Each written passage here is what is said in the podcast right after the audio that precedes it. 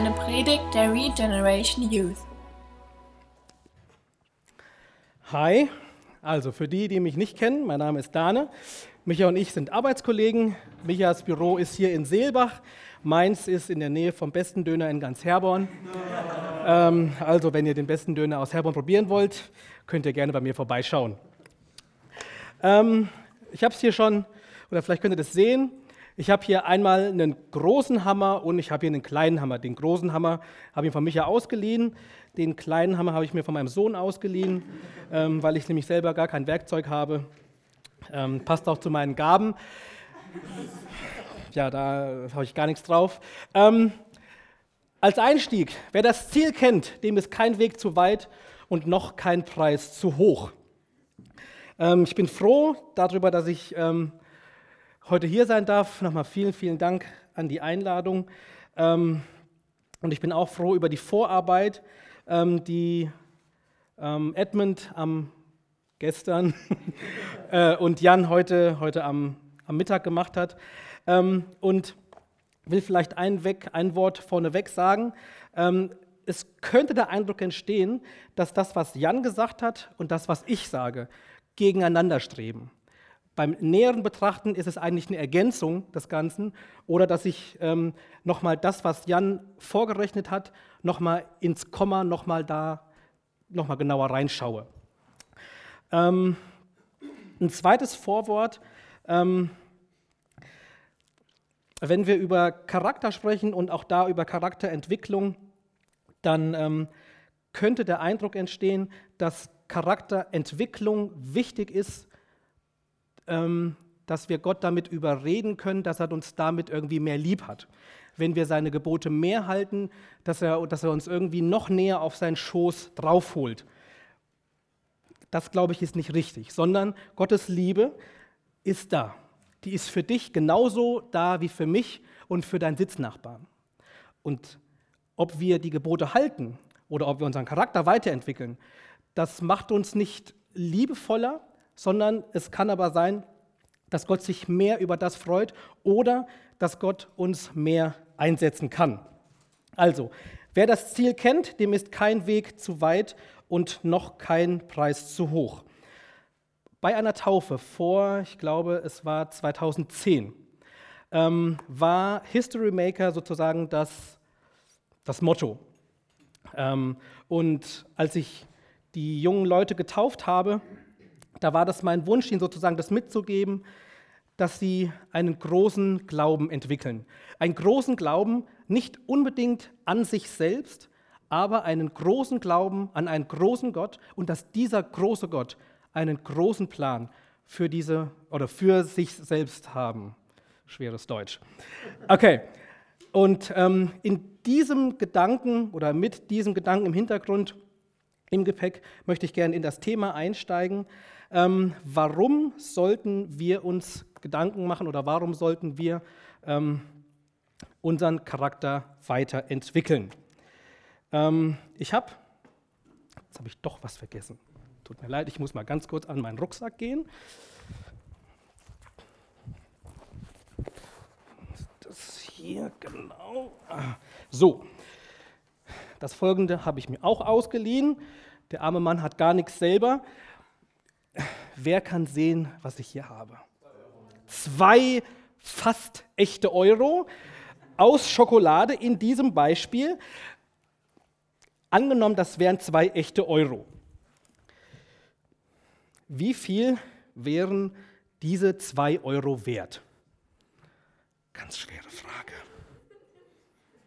Zwei Euro, genau. Okay.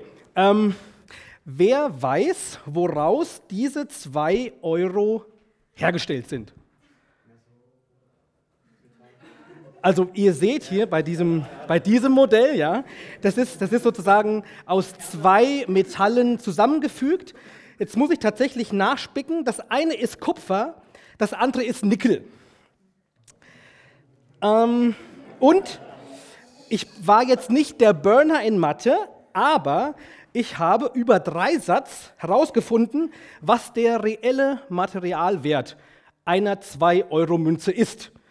Also nochmal, 2 Euro ist das Ding jetzt wert.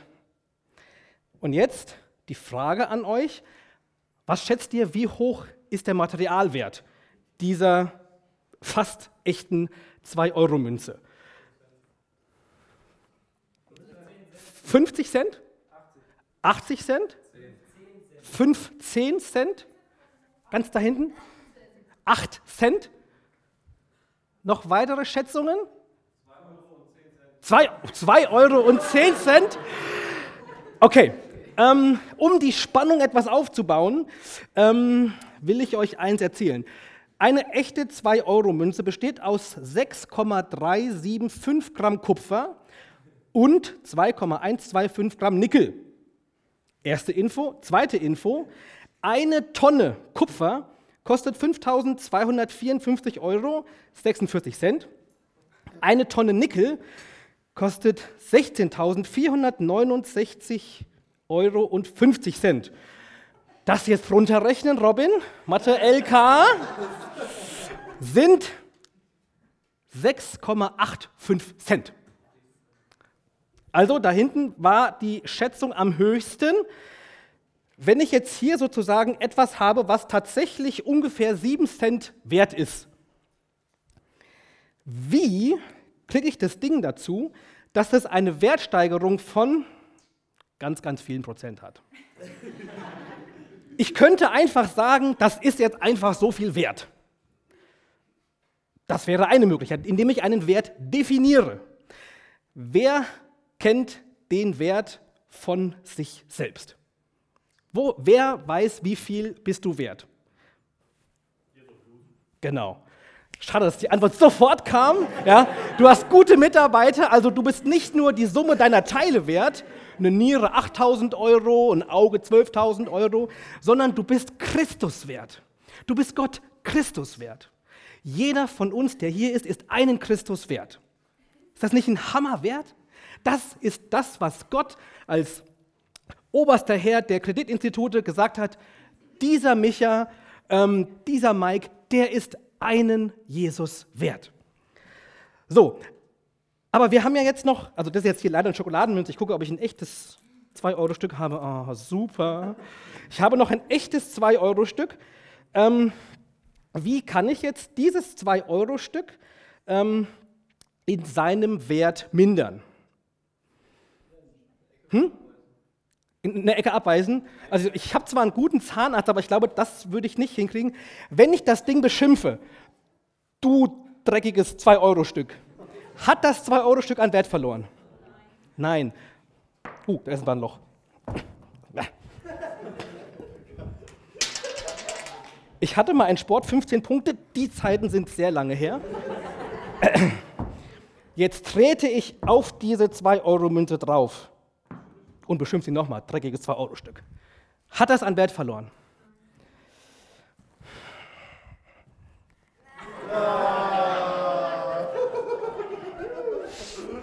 Riecht wunderbar. Hat das jetzt an Wert verloren? Ja. Hallo? Was haben wir für ein Publikum hier? Ich bin erstaunt. Es hat natürlich nicht an Wert, es hat an Wert gewonnen. Ja, nein. Also, wenn ein Kreditinstitut sagt, dass der Wert da liegt, dann liegt der Wert da, dann kann man den Wert nicht wegnehmen. Aber was wäre, wenn ich jetzt meinen sehr guten Zahnarzt aus der Forststraße herausfordern würde und würde darauf rumkauen. Kann ich denn das, was auf der 2-Euro-Münze drauf ist, Laura, guck doch mal drauf, ähm, kann ich das, was da, die Rillen, die da drin sind, hier könnt ihr es am Modell sehen, kann ich die irgendwie wegnehmen? So, wenn ich richtig drauf rumknabber und richtig mit dem Schuh draufhau, geht das.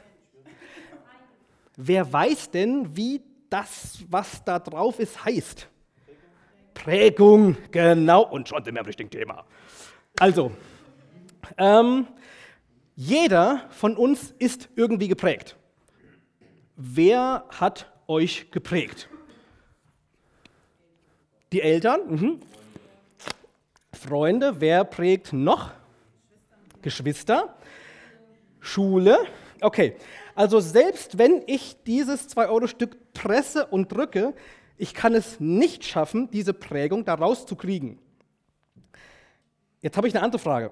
ähm, wenn ich sozusagen so einen Rohling hätte von diesem, was war das nochmal? Kupfer und Nickel-Dings. Und da wäre jetzt nicht das 2 Euro mit der halben Landkarte drauf. Wäre das Ding die 2 Euro wert? Nee, das glaube ich auch nicht.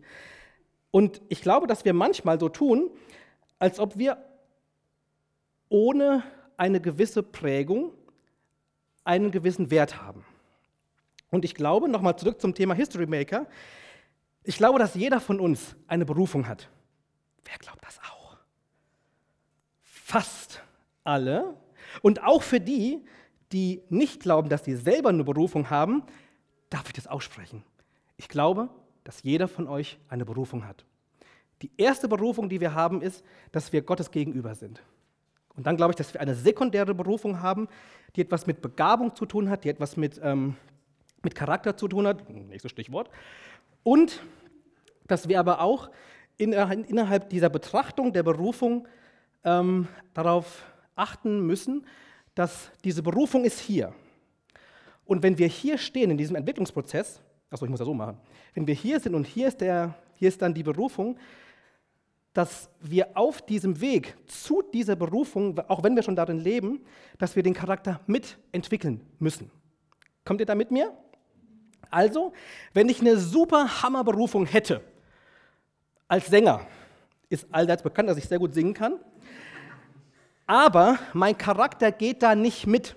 Das heißt, wenn ich zum Beispiel ähm, auf der Bühne wäre und mir selber immer was davon abzwacken würde an der Ehre, die ja für Christus ist, dann würde ich das in Zweifel stellen, ob Gott das sehr gefällt. Versteht ihr, was ich meine? Also, dass wenn wir in dieser Berufung bleiben wollen, die Gott für uns vorgeplant hat, dass wir dann auch gleichzeitig unseren Charakter weiterentwickeln müssen. Zur Prägung nochmal zurück. Ähm, wie viel Druck diese Münze vorher ausgesetzt war, das weiß ich nicht. Hätte ich jetzt vielleicht nochmal nachforschen können. Aber glaubt ihr, dass das ähm, mit so viel Druck, dass das ausgereicht hätte?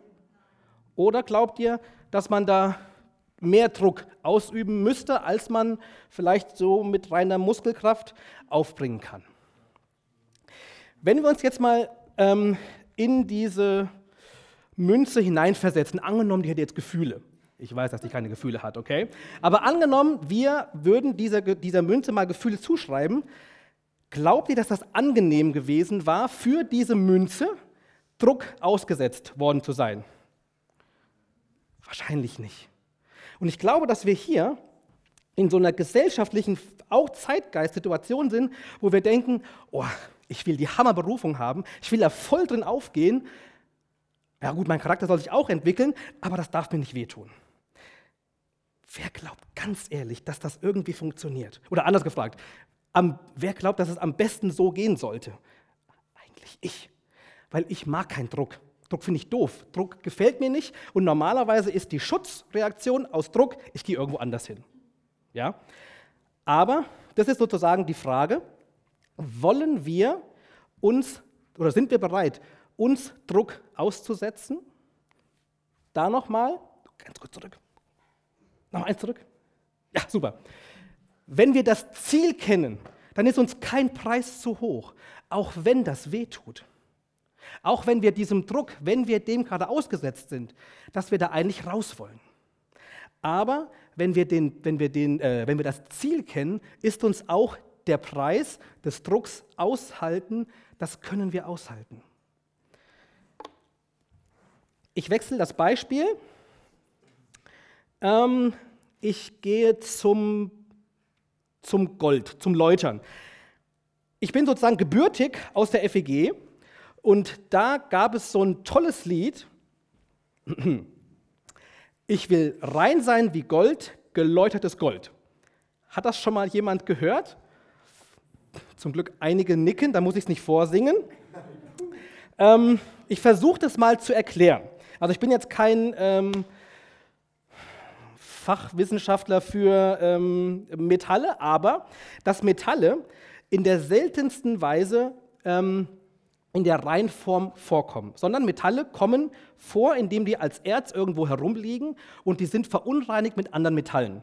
Wenn ich also die Reinform des Metalls haben will, muss ich mit ganz, ganz netten Worten zu dem Erz sprechen und sagen, liebes Erz, es wäre super nett, wenn du Schlacke aus dem Gold herausgehst. Ich warte auch vier Wochen und danach bist du rein. Ich glaube, dass mit dieser Haltung viele Christen an ihrem Charakter arbeiten und sich denken, komisch, jetzt habe ich gebetet, aber trotzdem passiert nichts. Wer weiß, wie ich die Schlacke aus dem Metallerz herausbekomme, damit ich im besten Fall nur noch reines Gold habe? Hitze? Schmelzen? Okay. Jetzt sind wir wieder die, die, ähm, die, die Hobby-Seelsorger und überlegen uns, hm, wenn das Goldstück jetzt Gefühle hätte. Also vorhin hatten wir das Beispiel mit dem Druck. Druck ist böse. Ja? Und jetzt kommt auch noch Hitze. Fühlt sich denn das Metallerz wohl, wenn das Hitze ausgesetzt wird? Wahrscheinlich nicht. Ähm, was ich mir habe sagen lassen, wie gesagt, ich bin kein Fachmann für Metalle, ist es so, dass man das Stück für Stück aufheizt und das Stück für Stück aus diesem Metallbrocken die Schlackestoffe sozusagen heraus gewaschen werden durch die Hitze. Ja, das heißt, dass du, glaube ich, bei Gold brauchst du siebenmal dieses Läutern, siebenmal dieses Erhitzen, dass Stück für Stück etwas herauskommt. Ähm, wenn das jetzt bei diesen siebenmal so wäre, glaubt ihr, dass das auch übertragbar ist auf den Prozess in der Charakterentwicklung.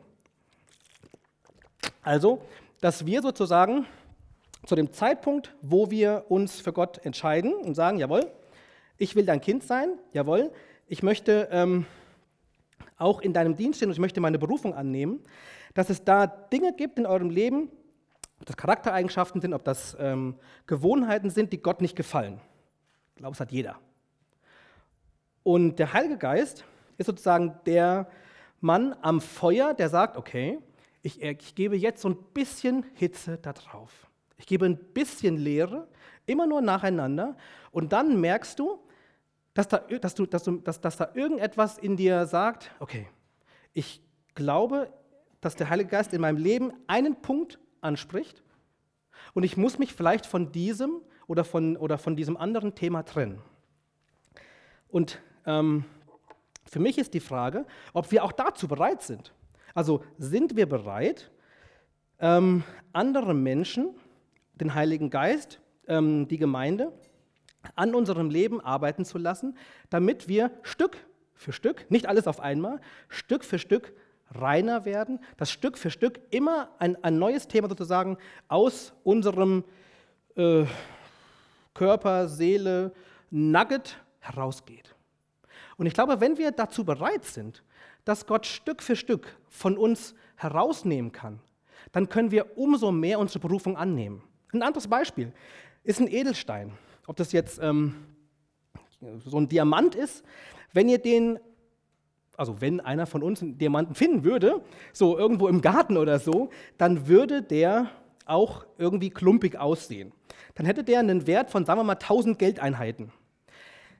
Wie bekomme ich diesen Rohedelstein dazu, dass der an Wert gewinnt? Schleifen.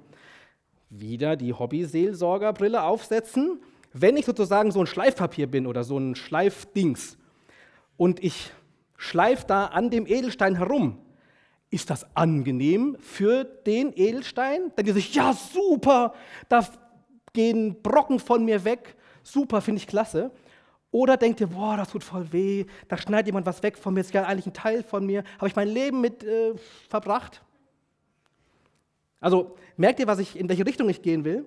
Das sind alles Beispiele, ähm, wo etwas von uns entfernt wird, ob das Schlacke ist, ob das Druck, der auf uns ausgeübt wird, oder ob das sozusagen ähm, Splitter sind, wo wir ähm, geschliffen werden, wo wir aber unseren ähm, nicht Wert als Person, aber unseren Wert als Diener, als, als, als, ähm, als Jünger für Gott erhöhen können. Und das ist meine, meine Ermutigung an euch, dass wir uns auf diesen Kurs bewegen.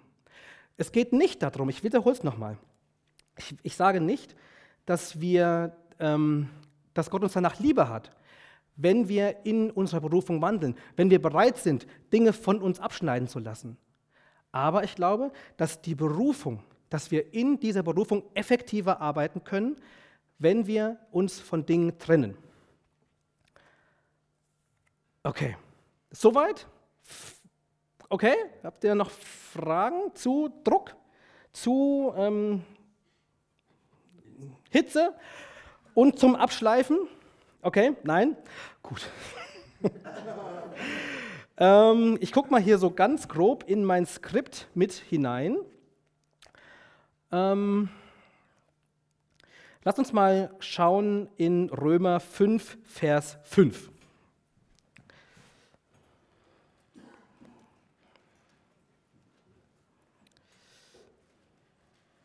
Muss ich hier selber nochmal gucken.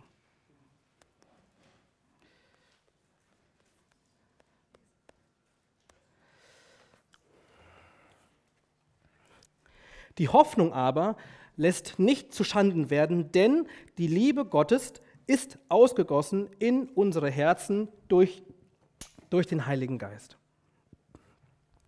Und ich versuche das mal kurz zu erklären, was ist das Herz und was ist der Charakter. Ich glaube, du kannst super lange in der Bibel dich umschauen, den Begriff Charakter wirst du unwahrscheinlich finden. Weil es früher noch so war, dass das sozusagen, das ist eigentlich eins, ja, und trotzdem versuchen wir das heute sozusagen zu trennen zwischen Charakter und zwischen Herz. Und ich bin sehr froh, dass das der Jan vorhin äh, schon mal vorerklärt hat. Ähm, das Herz ist etwas, das Gott aktiv verändert. Das Herz ist sozusagen etwas, ähm, was, wie du Dinge in deinem Leben bewertest. Du, du siehst eine Situation und das, was du fühlst über das Ganze, macht es dich zornig oder empfindest du Mitleid, empfindest du Barmherzigkeit, das ist das, was in deinem Herz ist. Und ähm, je, egal wie lange dein Dienst ist, es ist wichtig, dass du dein Herz bewahrst. Es ist wichtig, dass dein Herz weich bleibt. Und es ist wichtig, ähm, dass wir Gott immer ganz, ganz nah an unser Herz dran lassen. Im Gegensatz dazu oder als Ergänzung dazu ist der Charakter nach meinem Verständnis etwas, wo wir, also wo wir aktiv verändern, Veränderungen sehen können wo wir ähm, ganz aktiv uns entscheiden können, ob wir in diesem Punkt Veränderung zulassen. Es geht nicht darum, dass wir sagen, jawohl, ab morgen habe ich einen neuen Charakter, ab morgen habe ich einen anderen Charakter, sondern dass wir da sagen, Jesus, mit dir zusammen will ich meinen Charakter verändern.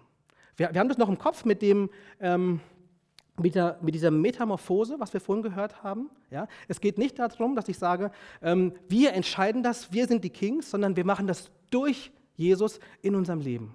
Und die Frage ist, wie verändern wir diesen Charakter? Oder wie macht es Gott in unserem Leben? Auf der einen Seite ist das der Heilige Geist, der uns in Situationen hineinführt, die für uns schwierig sind. Ich muss mal meine Jacke ausziehen, die ist ein bisschen warm geworden. Ähm,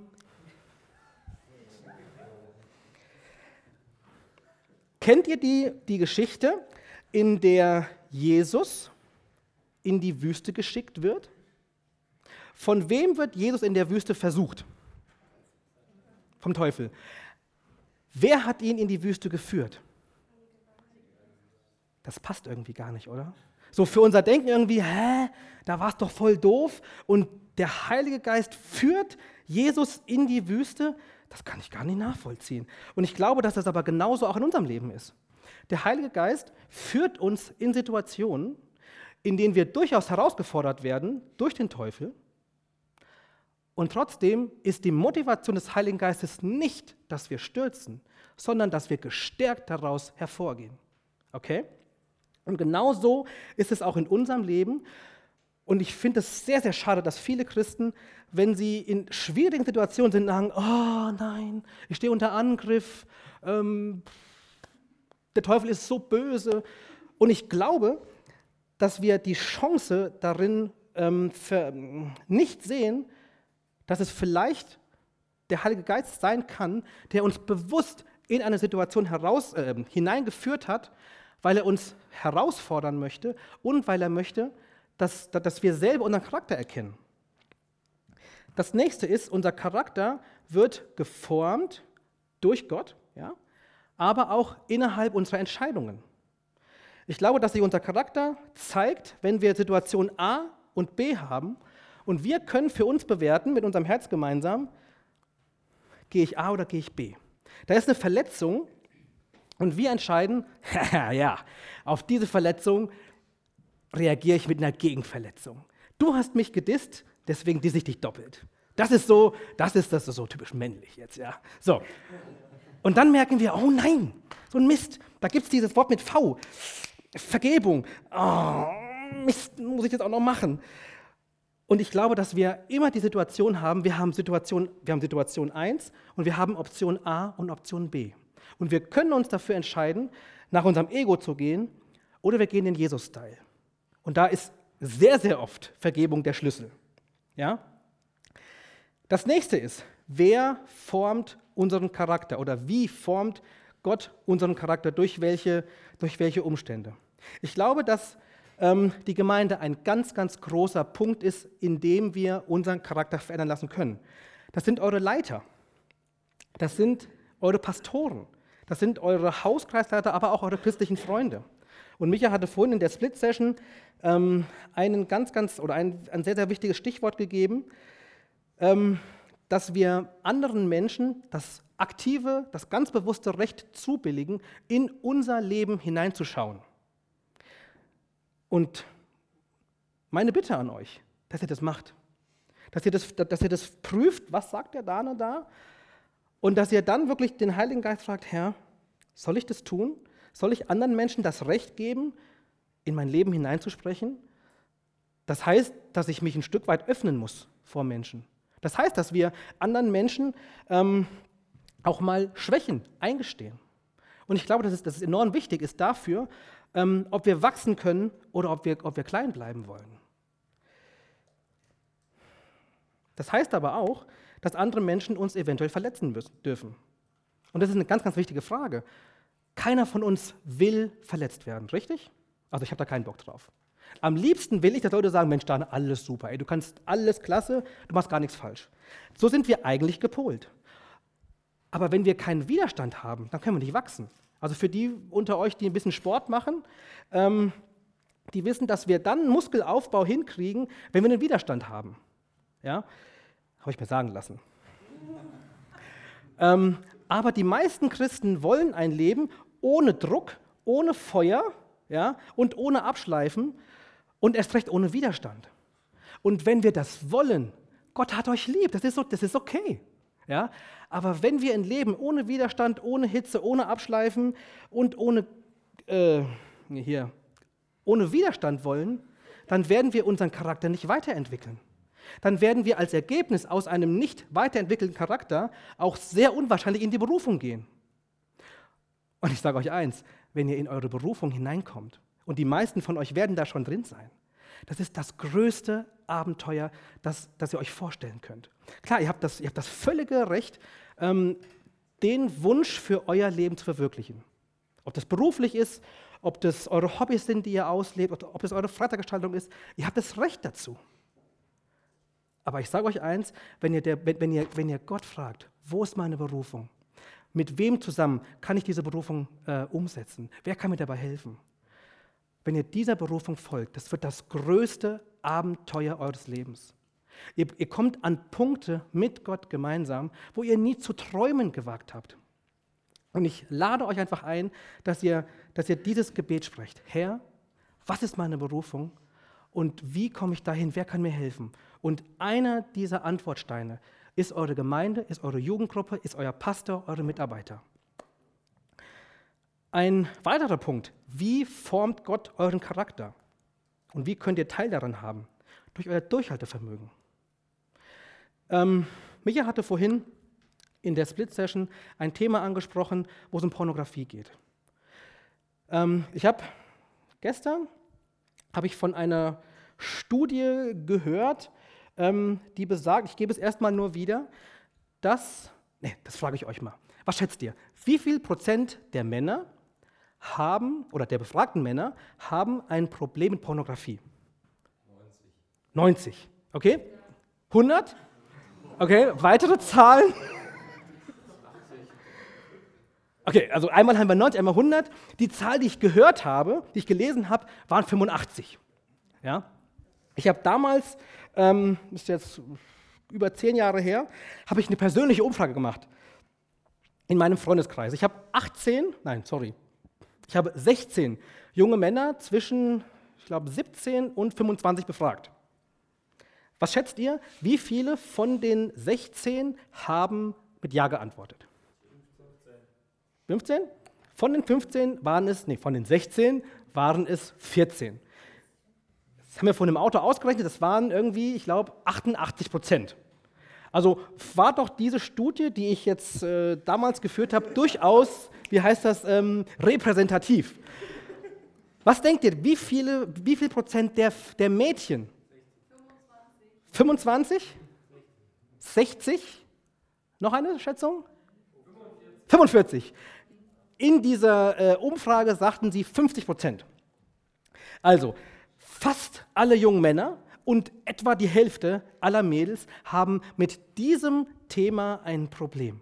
Jetzt haben wir als Jugendallianz, ich glaube im Ende November, glaube ich, ähm, hatten wir das als Thema, als Themenabend gehabt. Also nicht Pornografie, sondern ähm, Menschenhandel. Ja? Also sozusagen Menschenhandel, der in Prostitution mündet. Und ich glaube, dass diese Themen ganz eng zusammen, zusammen verwoben sind. Ja? Und das ist so eine Frage, wenn, weil, weil dieses Thema Charakter und Charakterentwicklung, das ist recht abstrakt. Ja, jeder von uns hat irgendwo, ja, da und da kann ich meinen Charakter improven, da und da kann ich so handeln. Aber ich glaube, dass das ein Thema ist, wo wir ganz bewusst dass unser hoffentlich Erlerntes, hoffentlich die Entscheidungen, wo wir die einfach prüfen können. Wie schaut es denn aus mit dem Thema Pornografie? Bist du einer von den 85 Prozent oder eins bei den Mädels von den 50 Prozent, die davon betroffen sind? Wie gehst du damit um mit dieser Information? Ich sage jetzt nicht, dass wir all die Hand heben müssen und outen müssen. Aber die Frage ist für mich, wie gehen wir denn mit so einer Information um in der Gemeinde, innerhalb der Jugendgruppe? Ich gehöre zu den 15 Prozent, doch keine Angst zu haben. Oder, oder sagen wir, ja, oder sagen wir, hey, äh, Micha, hast du mal einen Termin frei?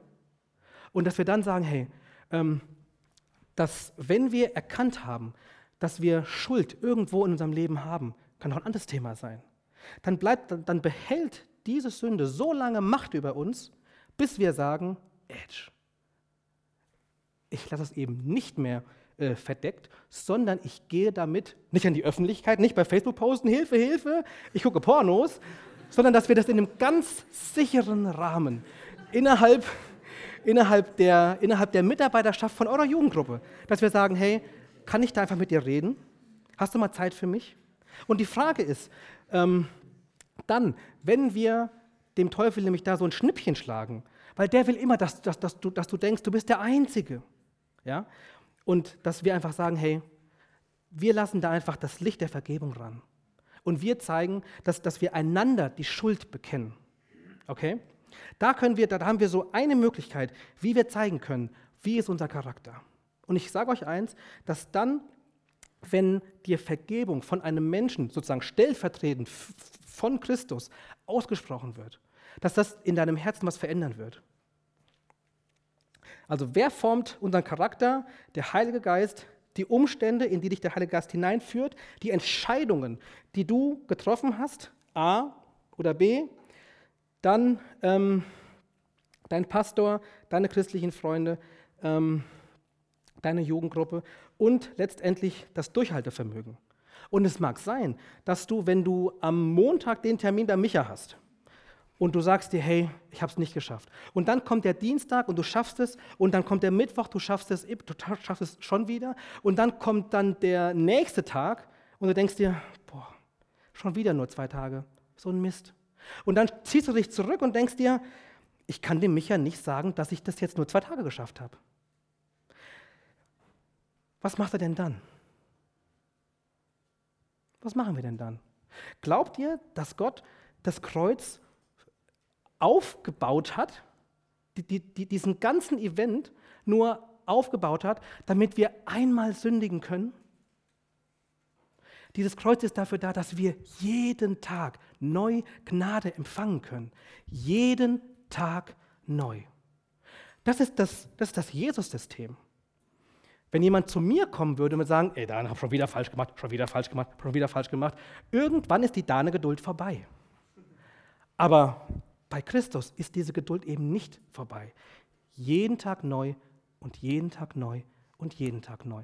Und ich wette mit dir, dass die Abstände von anfänglich zwei Tagen, die werden größer, dann werden es vier Tage, dann werden es zwei Wochen und irgendwann wirst du den Tag haben, wo du sagst, jawohl, ich habe es ein halbes Jahr geschafft. Und wenn du nach einem halben Jahr fällst, what is, dann kommst du nochmal zum Kreuz. Okay? Ich will euch wirklich Mut machen. Es, wir sind nicht die Helden, wenn wir sagen, wir haben unser ganzes Leben lang nie diese eine Sünde wieder verbrochen, sondern dass wir das hinkriegen, dass wir sagen, jawohl, nicht ich muss groß sein, sondern mein Gott, mein Christus, der hat so hoch diesen Preis bezahlt, dass ich jeden Tag neu hingehen kann. Machst mal das nächste Bild, Mike. Okay, das hatten wir. Nächste? Ja, genau. Hammer oder Hämmerchen. So, das hier ist ein ordentlicher Hammer. Der wiegt auch einiges und das ist ein Hämmerchen. Wer von euch kennt das ähm, Nagelspiel? Da muss man so, ja, also ein paar kennen es, ja, wo man so diese kleinen Reißbrettstiftchen da reinbaut. So, wir gehen wieder zurück zu dieser Charakterentwicklung. Und wenn du anfängst mit deinem Charakter und stehst sozusagen noch am Anfang, dann bist du ein Werkzeug im Reich Gottes und du fängst etwa mit dieser Qualifizierung an. Ist gar nicht schlecht. Und irgendwann hast du die Möglichkeit, so ein dicker Hammer zu sein. Fühlt sich ja schon gut an, so ein Hammer. Und die Frage ist jetzt einfach, was willst du sein? Bevor ich die Frage nochmal stelle. Es geht nicht darum, dass wir sagen, boah, ey, Gott hat mich mehr lieber als dich. Darum geht es nicht. Es geht darum, in, also welches Werkzeug willst du im Reich Gottes sein? Willst du ein Hämmerchen sein oder willst du ein Hammer sein? Und so ein richtiger Hammer. Also, das ist jetzt so ein bisschen, ja, so ein bisschen so, ja, wie so ein, so ein ganz, ganz schmaler Grat. Also wir Christen haben ja nie ein Ego, ja. Wir haben ja gar kein Ego. Wir haben das Ego ja in der Taufe ähm, äh, ertränkt. Ich gebe euch zu, ich habe ein Ego. Mein Ego heißt nicht, ich will die geilste Karre haben, ich will, keine Ahnung, sonst irgendwas, haben die dicksten Muskeln, für mich ist es so, ich möchte, dass Gott stolz auf mich ist. Gott liebt mich, das weiß ich. Aber ich möchte, dass ich das beste Werkzeug, der beste Diener hier in Herborn sein kann, der ich in der Lage bin zu sein. Versteht ihr das? Ja. ja. Also ich will mich nicht mit anderen Leitern messen, dass der, ich kann nicht so geil singen wie der Jan. Ich kann nicht so geil Schlagzeug spielen wie bei uns in der Gemeinde Dianina. Aber es gibt irgendetwas, irgendetwas, was ich ganz bestimmt kann. Und in diesem einen irgendetwas will ich nicht das Hämmerchen sein. Ich will der Hammer sein. Und ich weiß, wenn wir jetzt nochmal das erste Bild nochmal zurück in unserem Kopf überlegen, ich für mich weiß, wie, der, wie das Ziel aussieht und weil ich weiß, wie das Ziel aussieht, ist mir auch der Weg nicht zu weit, mir sind die Schmerzen nicht zu viel. Ich erlaube anderen Menschen, mich zu korrigieren. Manchmal öfter, als mir lieb ist. Ja? Und ich weiß, dass ich korrigiert werden muss. Und ich weiß das. Und das tut mir, das, das finde ich nicht toll. Hier, da, nicht das und das. Oh, ja, super, mag ich voll gerne, korrigiert zu werden. Das mag keiner. Aber immer diese Frage: Hämmerchen oder ein Hammer? Okay? Äh, wo bin ich denn hier gelandet? Kann man mal ein Foto machen von mir hier mit dem Hammer? Das wird, glaube ich, echt cool rüberkommen so. Hoffentlich ist das erste was geworden. Okay. ähm, so. Ach so, ich sollte ja eigentlich auch Bibelverse hier zunehmen, ne? ähm, ich bin übrigens Theologe, im, äh, ganz seriös. Ähm, ja, so, so. So, die haben wir mal zur Seite legen. Ähm, der Mich hat mich eigentlich ähm, Bibelverse gegeben, die ich hier noch mit, mit studieren sollte. Haben wir eigentlich noch ein Bild? Ja, genau, Gott verändert dein Herz und du dein Charakter. Nicht du alleine, sondern Gott auch durch dich, okay? Ja? Ja, genau, das lassen wir ruhig am Ende. Ähm, lass uns mal gucken in Kolosser 3.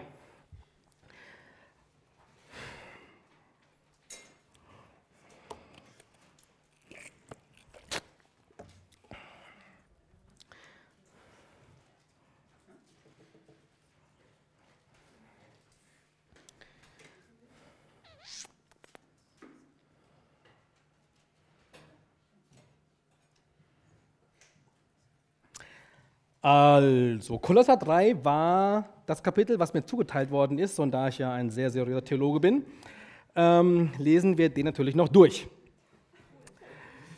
Also, überschrieben, ich lese nach der Schlachterübersetzung die Stellung des Gläubigen in Christus, sein Trachten und seine Hoffnung. Wenn ihr aber mit Christus auferweckt worden seid, so sucht das, was droben ist, dort, wo Christus zur Rechten Gottes sitzt. Sind wir oder sind wir nicht? Sind wir auferweckt? Wer muss denn auferweckt werden? Der, der tot, Entschuldigung, der, der tot war. Sind wir noch tot? Sind wir halbe Zombies? Oder sind wir, sind wir von neuem auferweckt worden? Also ich habe den Anspruch an mich, dass ich für mich sage, jawohl, ich habe das ewige Leben. Und ich möchte nach dem trachten, was Gott für mich will. Ich möchte, ich möchte mich nach dem ausstrecken, was Gott für mich vorbereitet hat. Ob das meine Berufung ist, ob das eine Heilung ist, ob das eine Segnung ist. Ich möchte das haben. Wir springen und gehen zu Vers 5. Wie lange habe ich eigentlich Zeit? Habe ich noch Zeit?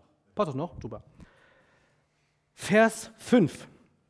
Weil hier geht es wirklich dann auch um die äh, seriösen Charakterentwicklungen äh, theologischer Betrachtung.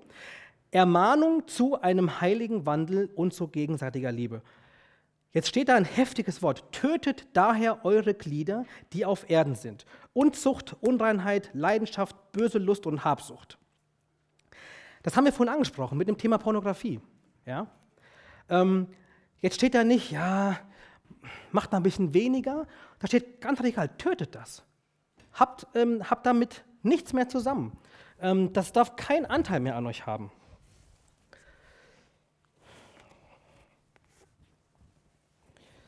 So, ich ziehe die äh, Weste oder die Jacke übrigens aus dramaturgischen Gründen wieder an. Ähm, warum könnt ihr ja gleich sehen. Vers 8. So, also hier geht es darum, dass wir sozusagen ein neues Kleid anziehen sollen. Wenn ihr jetzt heute Abend von der Konferenz nach Hause fahrt, ungefähr um elf, nach dem Aufräumen, seid ihr bei euch im Bett und wollt euch euren Pyjama anziehen. Wer von euch hat einen Pyjama? Schlafanzug, Joggenanzug. Super. Also, du willst dein Pyjama anziehen. Jetzt kommst du mit deinem orangenen Pullover nach Hause. Was musst du machen, bevor du den Pyjama anziehen kannst? Du musst erst was ablegen, du musst erst was ausziehen, bevor du was anderes anziehst, musst du was anderes ausziehen. Okay, also bevor wir sozusagen in den neuen Menschen einsteigen, müssen wir den alten Menschen und seine Gewohnheiten ausziehen. Jetzt lesen wir mal Vers 8. Daher oder jetzt aber legt auch ihr das alles ab. Jetzt kommt ein Gedankenstrich, Zorn und Wut, Bosheit und Lästerung, und ich glaube, dass es ganz, ganz viele Christen gibt, die sagen, bin ja in Christus verändert und deswegen bin ich niemals zornig, ich bin niemals wütend, bin auch niemals ähm, böse, aber wenn ich den sehe, kriege ich einen Batschnasenhals. Und ihr kennt aber die Geschichte, ähm, wo Jesus bei den Tempelwechslern ist. Und in diesem Zusammenhang steht nämlich geschrieben, dass wir sehr wohl zürnig, äh, zornig sein dürfen, aber was sollen wir nicht machen, während wir zornig sind? Ha, also dürfen wir sehr wohl zornig sein, und trotzdem sollen wir, das sollen wir, so, sollen wir ähm, uns bewusst machen, dass das kein Anteil an unserem Charakter sein darf. Es ist ein Unterschied, ob wir mal zornig sind, wenn wir zornig sind, aber nicht sündigen, oder ob Zorn, Wut und Bosheit eine Charaktereigenschaft von uns ist. Und ich glaube, dass Gott nicht möchte, dass das uns innewohnende Eigenschaften sind, sondern dass das gleichkommt, was wir nachher anziehen. Also Zorn, Wut, Bosheit, Lästerung und hässliche Redensarten sollen wir sozusagen aus unserem, äh, aus unserem Charakter herausstreichen. Ähm, gestern hatte das ähm, Edmund Junior ähm, doch mit reingebracht, dass er gesagt hat, dass er da ähm, bei seinem Schulabschluss war und er war mit seinen Kumpels unterwegs und seine Eltern waren direkt hinter ihm und er hat sich so geschämt, so, oh nein, jetzt haben meine Eltern gehört, was ich, was, was ich tatsächlich für eine, für eine, für eine Redensart habe. Okay. Vers 9. Lügt einander nicht an. Da ihr habt den alten Menschen ausgezogen, lügt einander nicht an. Ich glaube, dass echte Lüge, so wie man das, ich sage jetzt mal so, in der Welt kennt, dass das in der Gemeinde in der Regel nicht vorkommt. Du hast einen total tollen Pulli an. Ich finde ihn total schön. Aber dass wir, dass wir da auch authentisch miteinander umgehen dürfen. Ja? ähm, so eine ganz normale Floskel ist, wie geht's dir? Ja, mir geht's super. Ja? Und trotzdem, dass wir da auch für uns merken, okay, ähm, eigentlich weiß niemand in der Gemeinde, wie es mir eigentlich geht. Weil ich bin in einem bestimmten Amt, mir muss es ja immer gut gehen. Und dass wir da einfach ehrlich, dass wir ähm, authentisch miteinander umgehen. Dass wir sagen, du hör mal, ähm, Momentan habe ich mit dem oder mit dem oder mit den 85 Prozent gerade ein bisschen Problem. Kann ich das einfach mal mit dir teilen? Ich glaube, dass dieses Maß an, an, an Ehrlichsein, dieses Maß an authentisch sein ein Schlüssel ist für gute Gemeindearbeit, für einen guten Dienst als Team. Lügt einander nicht an.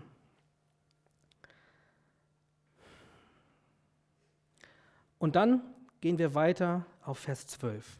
Also jetzt haben wir sozusagen diesen ersten Teil ausgezogen und das ist jetzt was Neues. Ja? Und deswegen ziehen wir jetzt die neuen guten Charaktereigenschaften an. Und zwar, so zieht nun an als Gottes Auserwählte. Wen hat Gott auserwählt? Dich und dich und dich. Gott hat uns auserwählt. Und Gott sagt über uns, dass wir Heilige sind. Die Heiligen sind nicht irgendwelche Leute, die von der katholischen Kirche heilig gesprochen werden, sondern du bist heilig, weil Christus dich heiligt. Du bist geliebt. Du bist von Gott geliebt. Ob du deinen Charakter schon ähm, schon mit dem Heiligen Geist ähm, verändert hast oder nicht. Gott liebt dich. Das sind, das sind wie zwei unterschiedliche Themen. Und als Gottes Auserwählte und Heilige sollen wir für uns anziehen herzliches Erbarmen. Das heißt, wenn wir irgendwo eine Situation sehen, die, wo, wo jemand Not leidet, dann sollen wir dann nicht nur Mitleid haben, sondern wir sollen Erbarmen haben. Erbarmen heißt Mitleid plus Handlung. Da ist etwas passiert, da ist eine Not und wir intervenieren. Wir gehen nicht vorbei, sondern wir helfen. Herzliches Erbarmen, Freundlichkeit. Ja, wie soll man Freundlichkeit noch näher erklären als das, als das was es da steht? Ja? Ähm, wenn jemand zu euch kommt, was. Oh, ich habe noch zwei Minuten. Ja. Fühlt sich die Person dann very welcome? Wahrscheinlich nicht. Also wir sollen mit Menschen freundlich umgehen. Wir sollen demütig sein. Ja? Demut ist das Gegenteil von Stolz. Da, wo wir uns gerne groß machen, Da wünscht sich Gott, dass wir klein von uns denken. Also nicht klein von uns denken, indem wir nichts drauf haben, sondern dass wir uns hinten anstellen. Ja? Da ist eine Riesenschlange beim Essen und ich habe Riesenhunger und ich gehe nach hinten. Ich lasse die anderen vor. Ich bin sanftmütig. Da ist eine Situation, in der ich mich total ärgern könnte. Wie entscheide ich mich? Will ich poltern und mal auf, äh, auf den Tisch hauen? Oder bin ich bereit, sanftmütig zu sein? Langmut. Ganz oldschooles Wort. Langmut bist du geduldig. Wenn du nämlich nicht geduldig bist, ähm, dann erwartest du von anderen Menschen, dass sie genau so schnell handeln, wie du das dir wünschst. Und ich sage euch eins, Langmut oder Geduld ist eine der göttlichsten Eigenschaften. Wisst ihr warum? Weil Gott die Ewigkeit erfunden hat. Und deswegen glaube ich, dass Langmut, dass Geduld eine der göttlichsten Eigenschaften ist. Da ist jemand, da ist ein Mitarbeiter oder da ist, da ist ein Freund von dir, der bekommt ein Thema nicht auf die Kette. Und deine Mimik und deine Gestik könnten, dir, könnten deinem Gegenüber verraten, dass du völlig genervt davon bist, dass diese Person schon wieder diese eine Sache nicht unter Kontrolle kriegt. Und du bist maximal genervt. Und das, was du vermittelst dieser Person ist, die ist nicht gut genug. Du, du vermittelst der Person, ich reiche nicht aus. Ich, ich, ich schaffe diesen Maßstab nicht, den, der an mich drangelegt wird. Und ich glaube, dass wir ähm, geduldig mit anderen Menschen sein dürfen. Dass eine Person 85 Mal innerhalb eines Kalenderjahres wegen der gleichen Sache zu uns kommen darf. Und die Frage ist, warum? Warum glaube ich, dass wir 85 Mal die gleiche Sache mit einem Menschen durchmachen müssen? Weil ich glaube, dass Gott sie 360 Mal mit uns durchmachen würde. Weil wir jeden Tag Gnade neu haben. Aus diesem Grund sollen wir, in Klammern müssen wir, dieses gleiche Maß an Gnade weitergeben. Ertragt einander und vergebt einander. Ertragt einander, sage ich Leuten immer, die mit mir nicht klarkommen. Dann sage ich, hier, guck's dir an, in der Bibel steht, ertrage mich, vergebe mir. Ja? Und wenn einer eine Klage gegen den, Dane hat, äh, gegen den anderen hat, dann sollt ihr einander vergeben, genauso wie es Christus gemacht hat. Und ich glaube, dass man eine Person, einen Charakter auch daran erkennen kann. Wie bereit ist diese Person zum Vergeben? Und ich sage euch eins, die Person, die selber Schwierigkeiten hat, damit anderen Menschen zu vergeben, ich glaube, dass das Problem dieser Person in diesem Abstand liegt. Weil je näher du am Kreuz bist, je mehr du verstanden hast, du hast Schuld in deinem Leben gehabt und aktuell. Und du weißt, du brauchst das Kreuz. Je schneller bist du bereit, anderen Menschen zu vergeben. Und über all dies zieht die Liebe an, das, die das Band der Vollkommenheit ist.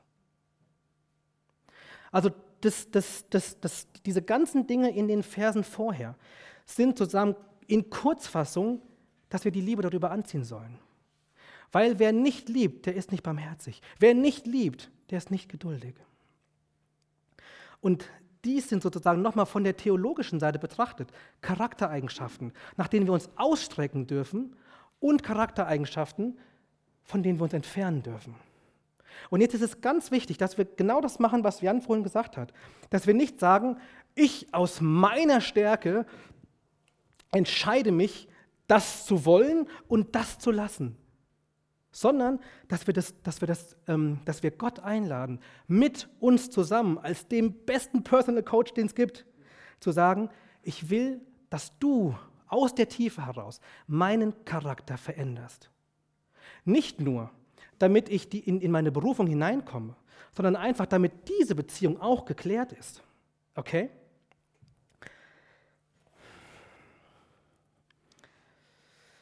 Ja. Ich schaue noch mal in mein Skript, ob ich irgendwelche wesentlichen Sachen vergessen habe. Haben wir noch eine Folie oder war das die letzte? Das war's, gell? Okay. Ähm, würdest du noch mal so von der ersten noch mal langsam die super. Also, ich habe noch einen Bibelvers. Ähm, genau. Wer das Ziel kennt, dem ist kein Weg zu weit und kein Preis zu hoch. Was ist dein persönliches Ziel? Was ist dein Ziel? Mein Ziel ist es, ich möchte möglichst weit, möglichst tief in meiner Berufung stehen. Ich, mein Wunsch ist es, dass Gott über mich sagt, jawohl, das ist mein Sohn, an dem habe ich wohlgefallen. Das ist mein Wunsch, das ist das, was mein Herz, wonach mein Herz sich sehnt. Ich habe irgendwas weniger Blumiges gesucht, habe kein Wort gefunden. Das ist mein Wunsch. Ich möchte, dass Gott sagt, jawohl, das ist mein geliebter Sohn, aber an dem habe ich wohlgefallen. Ich, ich finde das toll, dass er seine Fehler hat, weil für die Fehler habe ich meinen anderen Sohn geschickt. Aber ich weiß, dass sich der Dane, ähm, dass der versucht, möglichst nah ans Kreuz zu gehen. Ich habe noch einen Vers, Johannes 15, Verse 14 und 16. Also wir sind immer noch in der Frage, warum das Ziel? Und Christus sagt, ihr seid meine Freunde, wenn ihr tut, was immer ich euch gebiete.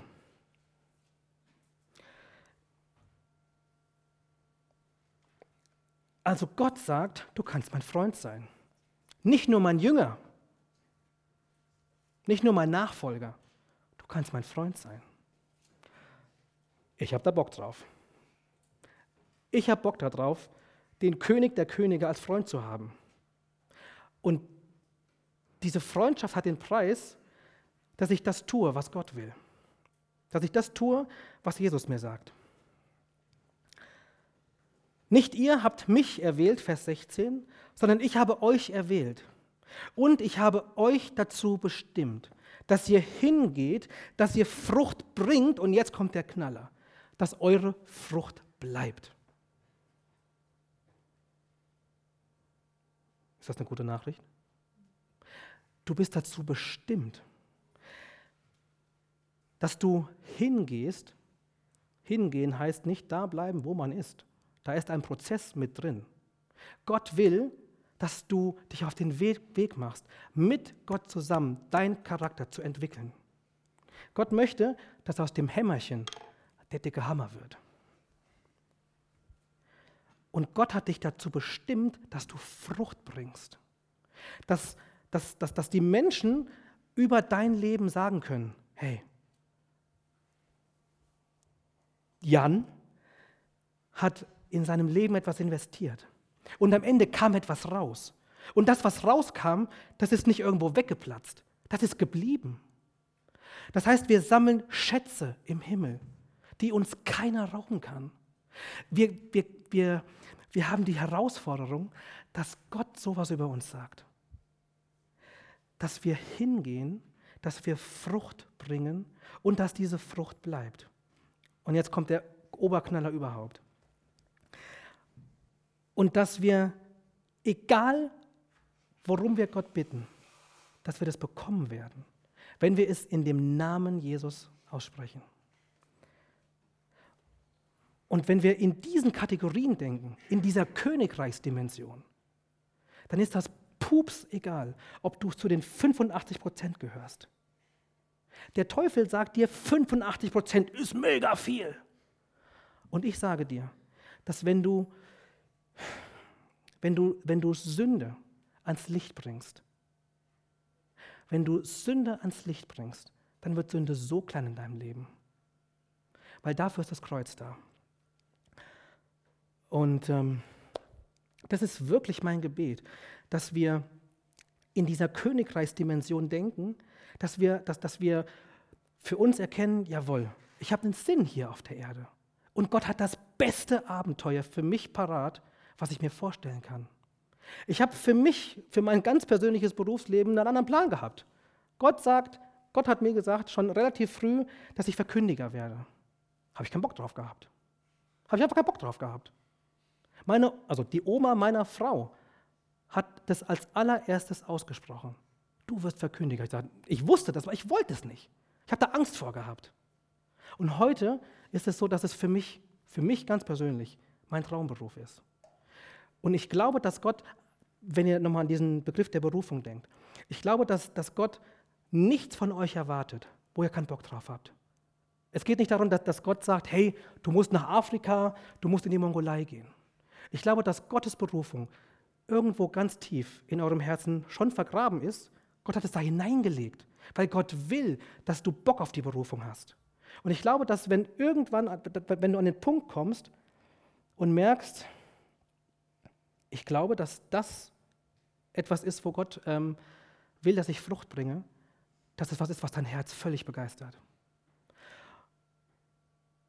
Und, und wage wirklich, Gott vieles zuzutrauen. Wage es, Gott vieles zuzutrauen.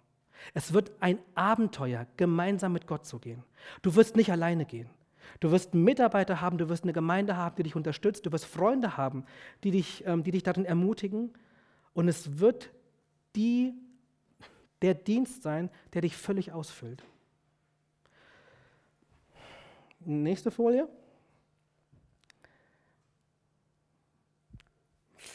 Genau. Wie hoch ist der Wert einer 2-Euro-Münze? Du aus dir selber sagst dir vielleicht, boah, klasse, ich bin völlig zufrieden mit 6,85 Cent. Und ich will dich ermutigen, dass du Gott fragst, Herr, wie hoch notierst du meinen Wert für meine Berufung? Und ich wette mit dir, dass dieser Wert wesentlich höher liegt als der Wert deiner Einzelteile. Bist du Hammer oder Hämmerchen? Mit dem Hammer kann man ganz toll, super, super toll Hämmerchen spielen. Mit diesem Hämmerchen kannst du aber keine wirklichen Werke vollbringen. Mit dem Hammer schon. Ich lade dich ein, dass du bereit bist, ein Hammer zu sein. Gott verändert dein Herz. Es ist, es ist dein Anteil, dass du dein Herz bewahrst. Dass dein Herz, wenn Menschen dich in irgendeiner Weise verletzen, dass du es nicht hart werden lässt. Dass du jedes Mal neu sagst, Herr, hat mich saumäßig verletzt, aber ich bin bereit, Vergebung auszusprechen. Und ich lasse nicht zu, dass mein Herz hart wird. Es ist völlig egal, ob das innerhalb von, ob das innerhalb der Gemeinde, innerhalb vom Dienst passiert, ob das, ob das irgendwie in Beziehung passiert ist. Es ist wichtig, dass unser Herz weich bleibt. Vor allem aber bewahrt eins, euer Herz. Und Gott wird mit dir zusammen deinen Charakter verändern. Nächste Folie. Und zu guter Letzt erlauben wir Gott, unseren Charakter durch, durch, durch Hitze, durch Feuer, durch Druck, durch Umstände oder durch das Abschleifen zu verändern. Und ich lade euch ein, solltet ihr in Situationen sein, die euch vorkommen wie die Wüste, wo ihr euch vorkommt wie so eine eingezwängte 2-Euro-Rolling, ähm, dass ihr euch fühlt wie so ein Goldnugget und ihr merkt, boah, das ist so viel, ich halte es überhaupt nicht aus. Dass ihr Gott fragt, ist es von dir? Und wenn es von dir ist, halte ich das aus. Gibst du mir täglich die Kraft dazu? Ich sage ja. Und ich lade euch ein, dass ihr da Ja sagt. Nicht jeder Ofen kommt vom Teufel. Nicht jeder, nicht jeder schwierige Umstand ist teuflisch, sondern manchmal führt uns Gott, führt uns der Heilige Geist in die Wüste. Und zwar nicht, damit wir scheitern, sondern damit wir uns veredeln. Ich bete jetzt noch zum Abschluss und dann, Jan, bist du wieder dran? Okay. Herr Jesus, ich danke dir. Ich danke dir, Jesus, dass wir, ähm, dass wir eine Bestimmung haben. Ich danke dir, Herr Jesus, dafür, dass du uns Freunde nennst. Ich danke dir, Jesus, dass du uns zuallererst erwählt hast. Und ich danke dir dafür, dass du uns bestimmt hast, dass du uns eine Bestimmung gibst, dass du uns Wert gibst. Ich danke dir, Jesus, dass du, das, dass du ein Abenteuer mit uns geplant hast, dass weit darüber hinausgeht, was wir uns vorstellen können. Ich danke dir dafür, dass du Frucht bestimmt hast und dass diese Frucht verbleiben wird. Ich danke dir, Jesus, dass du mit uns an unserem Charakter arbeitest. Ich danke dir, Jesus, dafür, dass du, dass du das Vertrauen in uns nicht verlierst. Dass du einen guten und genialen Plan hast für uns. Ich danke dir, Jesus, dass wir durch dich geprägt werden, dass dein Stempel in unserem Leben sichtbar ist. Ich danke dir, Jesus, dafür, dass wir durch deine Hitze, durch dein Feuer geläutert werden, dass wir gereinigt werden dadurch, dass du uns wie so ein Edelstein abschleifst und dass du die Charaktereigenschaften, die Eigenschaften an uns, die dich nicht ehren, dass du die von uns entfernst, weil es für uns zum Segen ist und weil es dir zur Ehre dient. Und Jesus, ich bete an diesem Abend, dass du diese gesamte Konferenz nutzt, dass wirklich Geschichte in unserem Leben geschrieben wird.